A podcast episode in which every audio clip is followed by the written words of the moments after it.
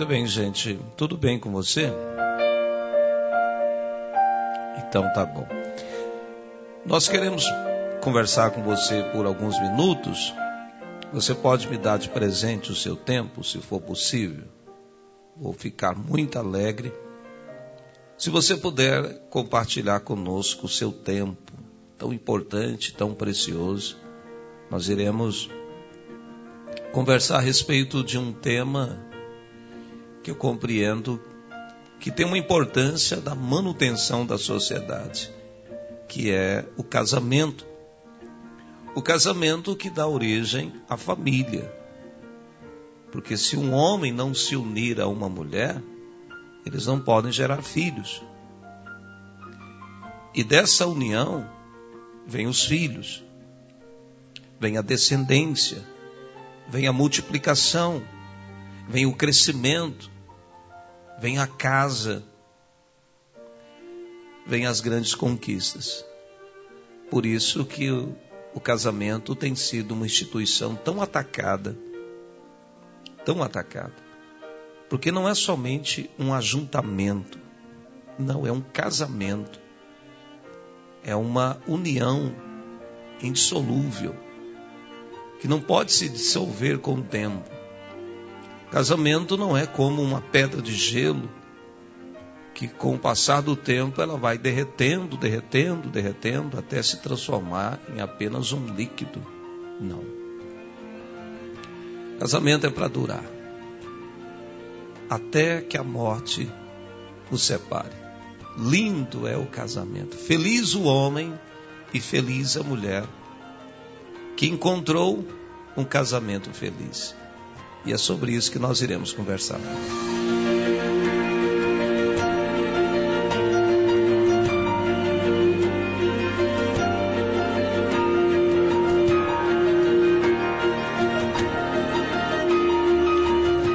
Seguindo essa linha de raciocínio, eu quero começar, perdão, começar conversando com você é, a respeito da importância em que aquela pessoa que está casada ela esteja bem. Concorda comigo? Aquela pessoa que está casada ela esteja bem. Por que, pastor Edilson? Porque se a pessoa que está casada ela não estiver bem, ela vai sempre esperar do outro aquilo que o outro não pode fazer por ela. Não sei se você está me entendendo. Essa questão é um, é um universo muito amplo, envolve muita coisa, porque o bem-estar do casamento depende da coletividade. Escuta isso aqui, gente. Escuta aí, por favor. Tem como você me dar atenção? Só um minuto, minha senhora. Por favor, meu senhor. Escuta isso aqui. Nós vamos conversar. Marque isso aí que eu vou falar no seu para você. Marque isso aí. Isso aqui é um divisor de águas. Para mim, está sendo, foi, está sendo um divisor de águas essa descoberta. Porque o casamento está ligado à coletividade. Mas ele depende, ele depende do bem-estar na individualidade. Ele depende do bem-estar na individualidade. Eu me lembrei aqui, tem um instrumento tem um equipamento, melhor dizendo, tem um, um equipamento chamado, ele é apelidado por carneiro. É um equipamento que é apelidado por carneiro, mas ele tem um nome técnico que eu não sei aqui agora. Você encontra ele nessas lojas que vendem ferramentas, por exemplo, não estou ganhando nada, mas eu acredito que a casa do pica-pau deve ter. É o que a loja que me lembro que veio a mente, que vende implementos agrícolas. E aí eu citei casa do pica-pau. É, de repente alguém está ouvindo e veja que eu fiz propaganda e me recompensa.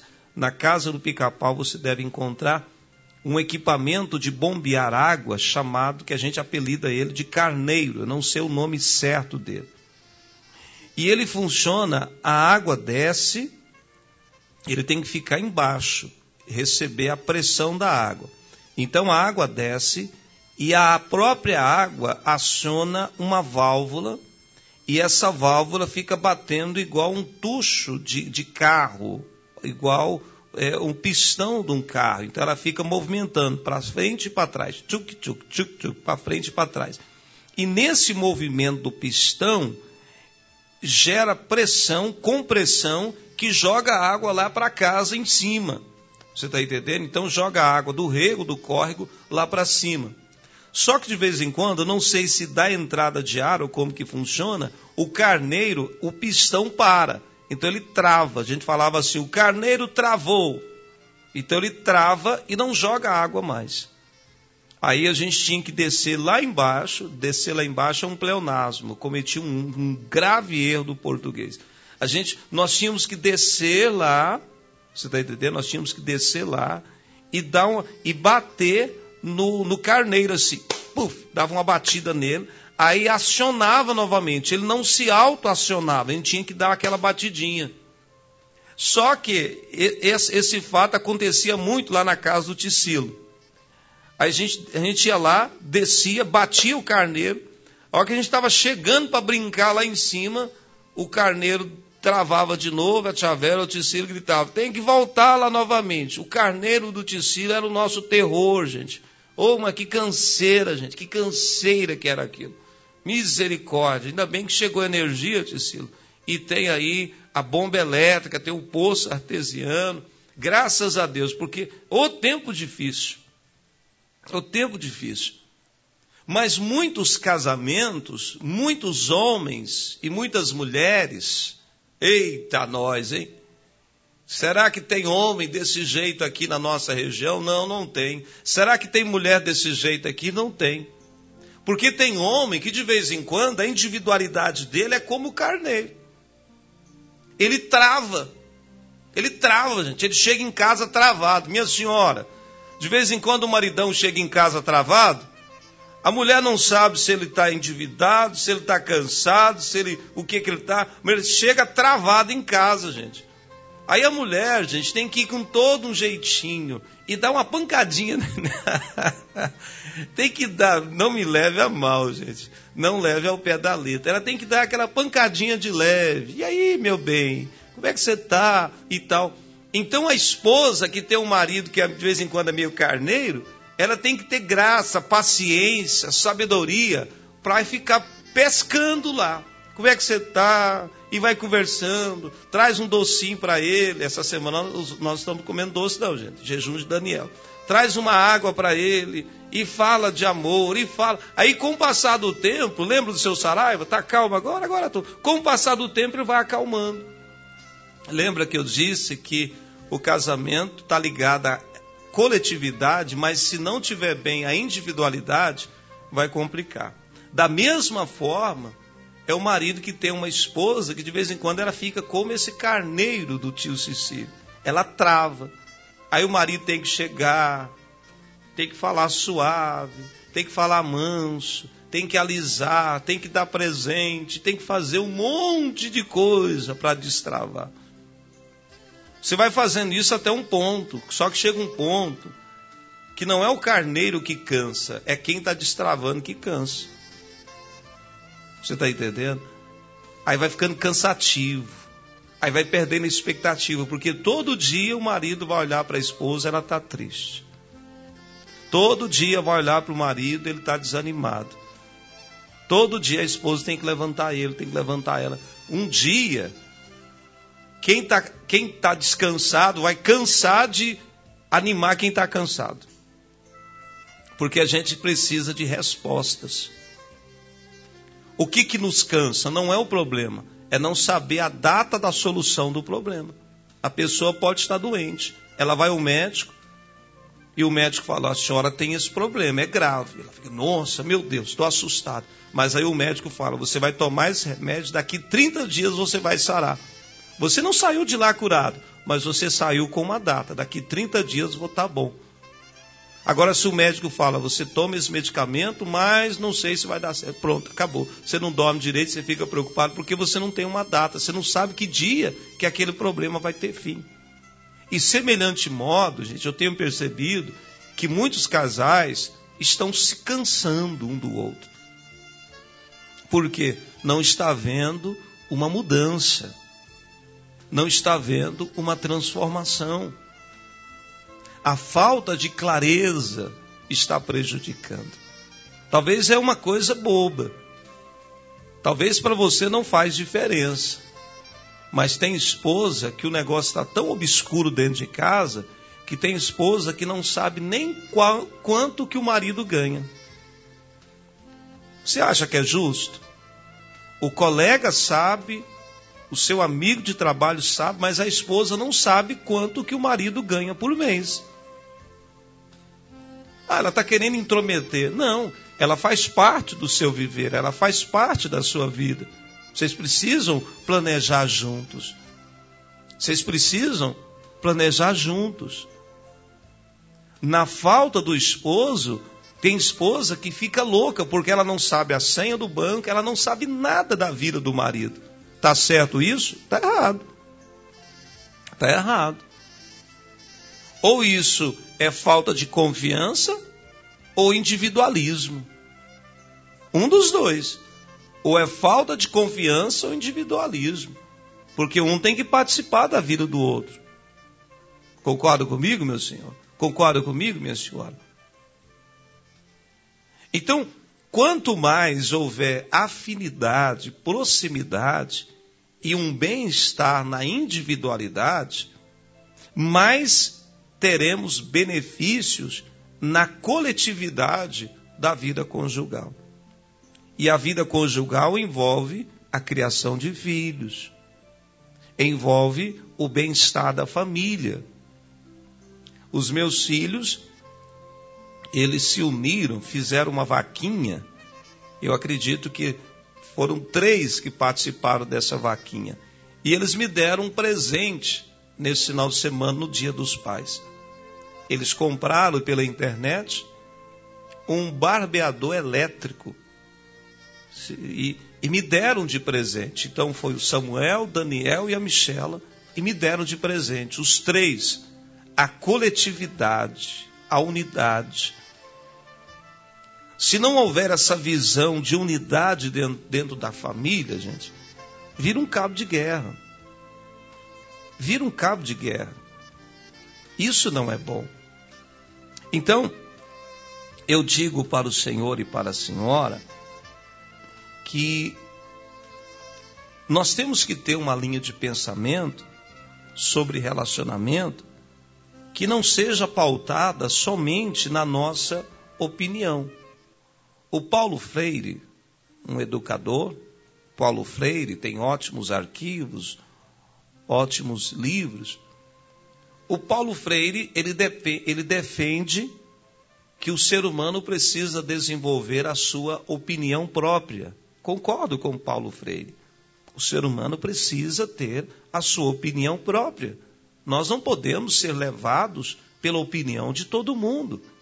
Eu não posso ser massa de manobra da sociedade, não posso ser massa de manobra de um líder.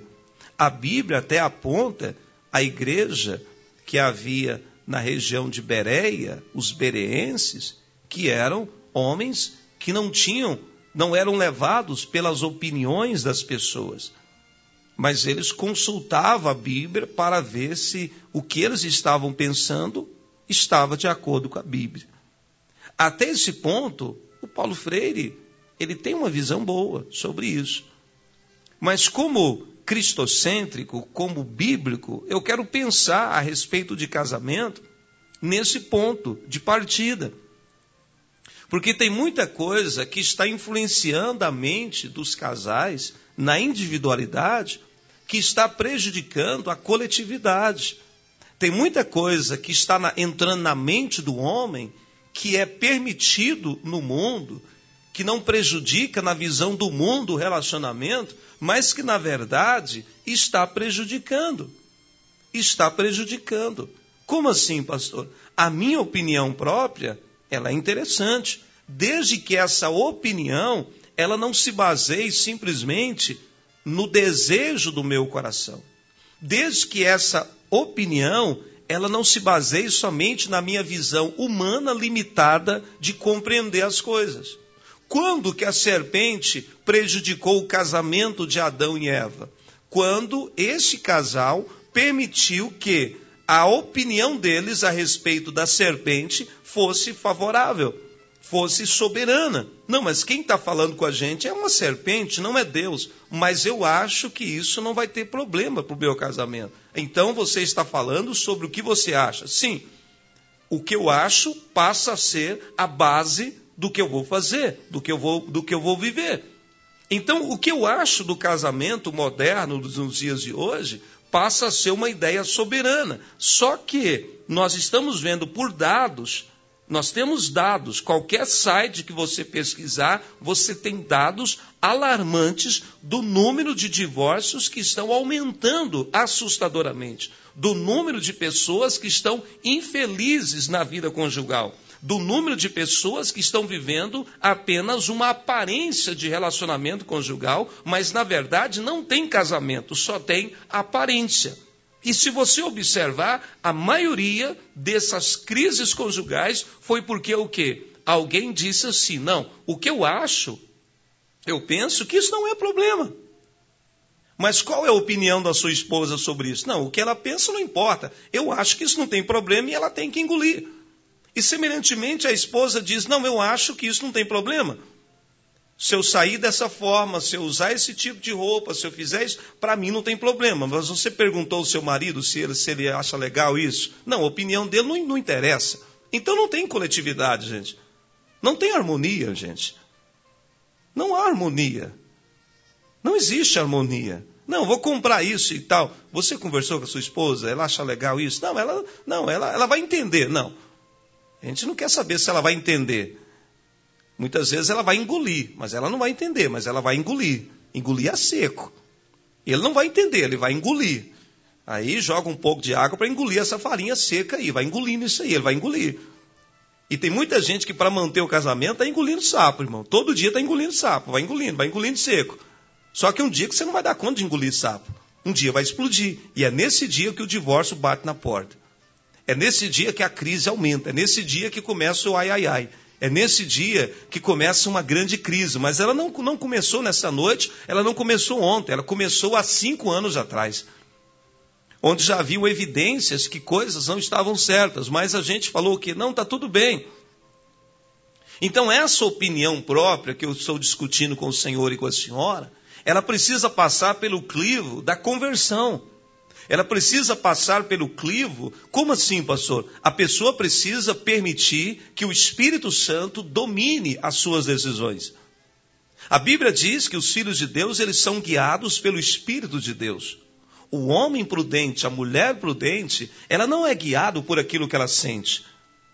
Ela não é guiada simplesmente por aquilo que ela está pensando. Ela não tem um governo a partir de si mesmo. Vocês estão entendendo a seriedade do individualismo no casamento? A seriedade do achismo dentro do casamento? A seriedade dessa questão da simplesmente a lógica é o que eu penso, é o que eu acho. E isso vai nos tornando cada dia o que, gente? Mais frios. A gente vai se perdendo, a gente não sabe mais quem nós somos. No filme do Homem-Aranha, onde ele veste uma roupa preta de um alienígena, e, aquele, e aquele, aquela roupa preta passa a influenciar ele. Meu irmão, muitas vezes o pecado está influenciando o homem dentro de casa. Muitas vezes o celular está influenciando o marido, a esposa dentro de casa, a rede social está influenciando você. A televisão está influenciando você. As novelas estão ditando as regras do seu casamento. Isso é sério, gente. Parece uma coisa assim, mas é sério. Tem muita gente que o comportamento dele com relação a casamento mudou de forma assustadora. E se você puxar o fio da meada, tem alguma coisa que está influenciando ele. E a serpente é especialista nisso, gente. A serpente, ela sabe fazer isso e sabe fazer bem, porque a Bíblia diz no livro de Apocalipse que veio à terra quem, gente? O sedutor, o enganador. Ela sabe fazer isso de uma forma muito complexa e ela vai entrando na mente da pessoa, transformando a opinião da pessoa como a razão de tudo. E a pessoa passa a viver pela razão da sua opinião que não tem base no novo coração. E isso complica isso. Isso, isso pesa no relacionamento. E o que eu estou convidando o Senhor e a senhora é para buscar uma visão mais sadia e mais leve para dentro do seu casamento, para dentro do seu relacionamento. E essa visão mais leve descomplica tudo. Onde o casal, ele entende e ele percebe, poxa vida, eu não estou bem. Mas a culpa por eu não estar bem não é o casamento, não é a minha esposa. A culpa, o, o fato de tudo isso, não vou usar a culpa, mas eu vou usar o termo, o fato de tudo isso é que existe um desajuste dentro de mim. Esses dias eu tenho falado um pouco sobre paternidade e tem muita esposa que espera que o marido dela seja o seu pai, porque ela não teve um pai. Então ela espera do marido aquilo que ele não pode ser. Seu marido não pode ser um pai para você. Ele pode ser o seu esposo, não o seu pai. Você tem que resolver esse seu problema de paternidade. Você está entendendo? É a mesma coisa do marido que teve problemas com a mãe e ele hoje tem um espelho de, de esposa, de mulher, no relacionamento errado que ele teve com a mãe dele. E ele nunca teve coragem de falar para a mãe dele os problemas, os, os desafetos que ele tinha com a própria mãe. E hoje, no seu inconsciente, ele libera esses desafetos para com a esposa. Ele trata mal a esposa, porque no fundo ele queria dar uma resposta para a mãe dele. Você está entendendo, gente? Tanto que isso é complexo, tanto que isso é complexo, gente.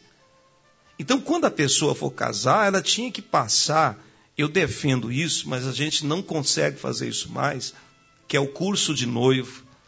Sabe, a gente não consegue fazer isso mais, questão de logística, questão de gente para fazer isso, gente que se aprofunde nisso, gente que que vai investir tempo nisso, gente que vai tentar pulsar, tentar entender, tentar sarar o, o, homem na individualidade, a mulher na individualidade. Nós temos uma carência nisso, de conselheiros nesse ponto. Vamos abrir o confessionário.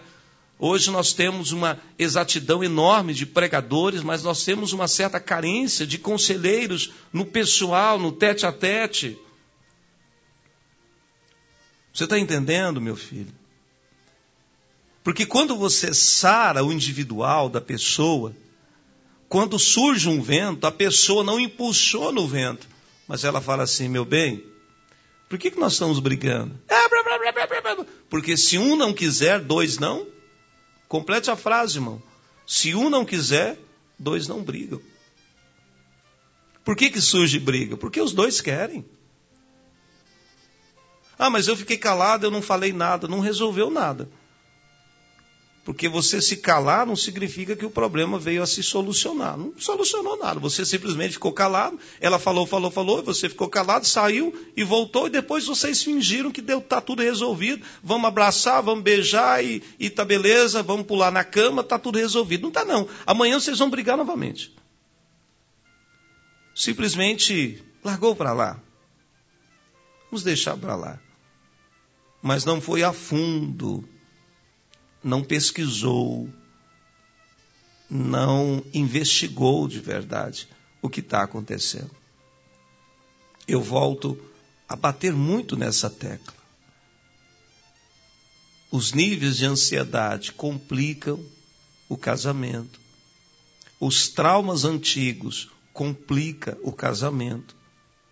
Doenças físicas trazem problemas para o casamento questões financeiras trazem problemas para o casamento. Sobrecarga. A sua esposa pode estar sobrecarregada. Ela não vê. Mas como você está bem, você precisa ver o que ela não está conseguindo ver, gente. Qual que é o benefício de andar junto? O que o outro não está vendo, quando o outro vê, ele avisa, ele não acusa. Por que, que muitos homens, muitas vezes, não querem ajudar suas esposas? Por quê? O jeito da esposa falar, minha senhora, o jeito que a senhora fala, não ajuda em nada. Ah, você não está vendo isso aí não? Por que você não enxugou esse chão direito? Pelo amor de Deus, você não está vendo que ficou molhado? Meu irmão, falar desse jeito com a gente, a gente larga para lá. Não, vou mexer com isso mais não. Então você limpa. Aí o cara rebate do jeito que veio. Do jeito que veio, ele, ele toma. Ele, dá, ele, ele responde a ladunga, ele dá a bicuda. Ah, já que você já que não serve, então você faz.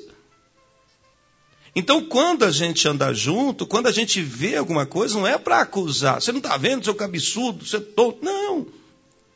Olha, da forma que você está fazendo, eu posso te instruir para te ajudar, eu quero te ajudar. Aí o outro tem que pedir e reconhecer que precisa de ajuda. Por isso, gente, que eu, eu defendo que a gente tem que ter opinião própria, mas a nossa opinião ela não pode ser pautada de ignorância. A palavra ignorância, no seu original, na sua etimologia, ela tem uma proximidade com a palavra trevas, escuridão. Então a pessoa, quando cai na escuridão, ela não consegue enxergar nada. Ou seja, uma pessoa, quando ela anda na sua própria ignorância, ela enxerga o seu próprio mundo, a sua própria escuridão. Ela não vê o mundo do outro, não vê o lado do outro, ou seja, ela se torna orgulhosa, ela vê somente o seu ponto de vista, o que o outro tem que fazer. Isso é simples, meu irmão. Não é o que o outro tem que fazer para que eu fique bem no casamento, é o que eu, o que eu preciso fazer. A senhora já se perguntou isso? O senhor já se perguntou? O que, que eu tenho que fazer para melhorar o meu casamento? Não, se ele fizer isso, então, não, não, não vamos esperar ele fazer ou ela fazer. Vamos nós fazer. Se depende de mim, então pronto. Eu vou fazer a minha parte. Eu vou fazer o que eu tenho que fazer. Por quê? É aí que vem o que eu sempre estou falando, gente.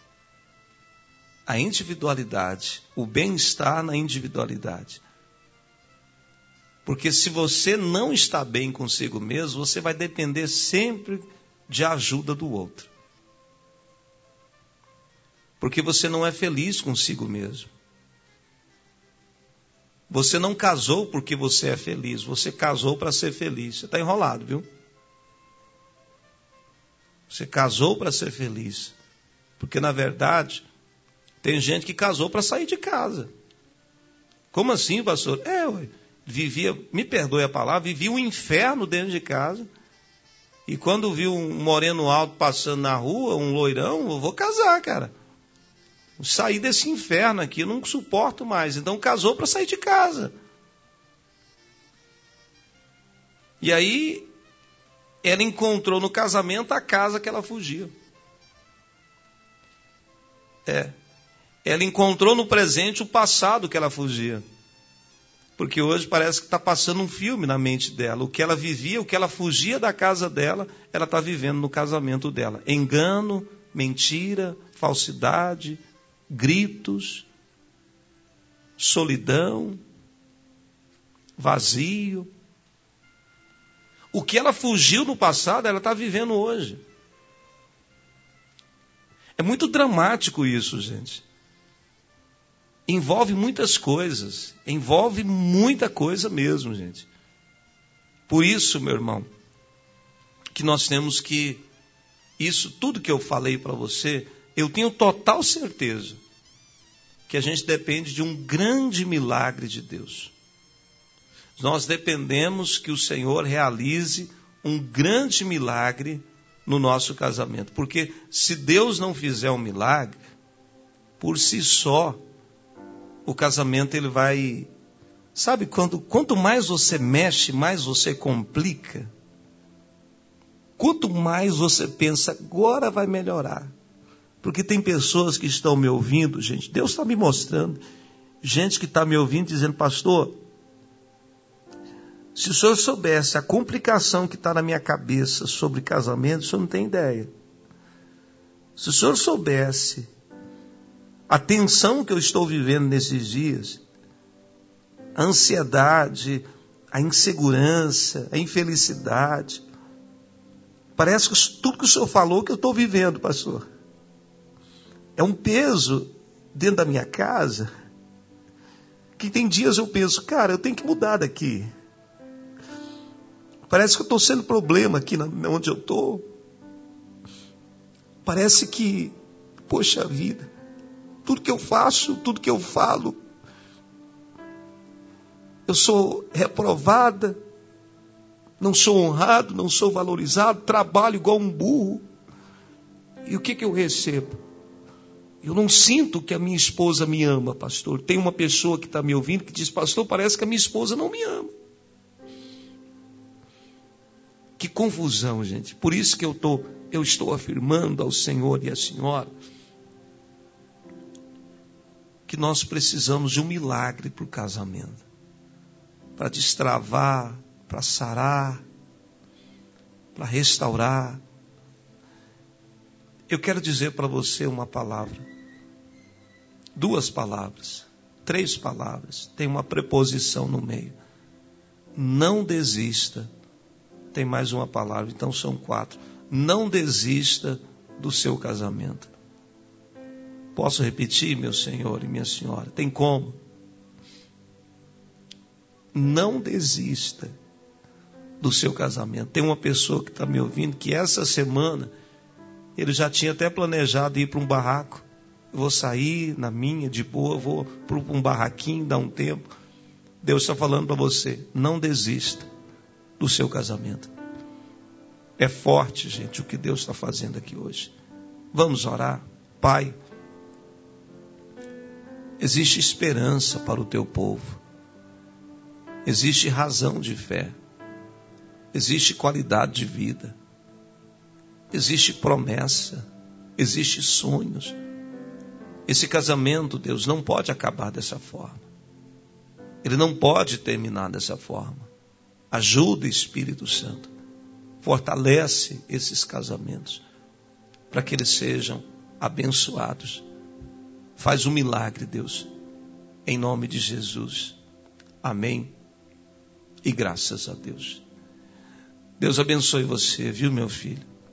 Deus abençoe sua casa. Deus abençoe sua família. Não desista do seu casamento. Forte abraço. Hoje tem campanha de Daniel, às oito e meia, oito e meia, começa a escola bíblica online. Hoje irá começar a escola bíblica online, irá começar hoje às vinte e trinta, gente. Um abraço.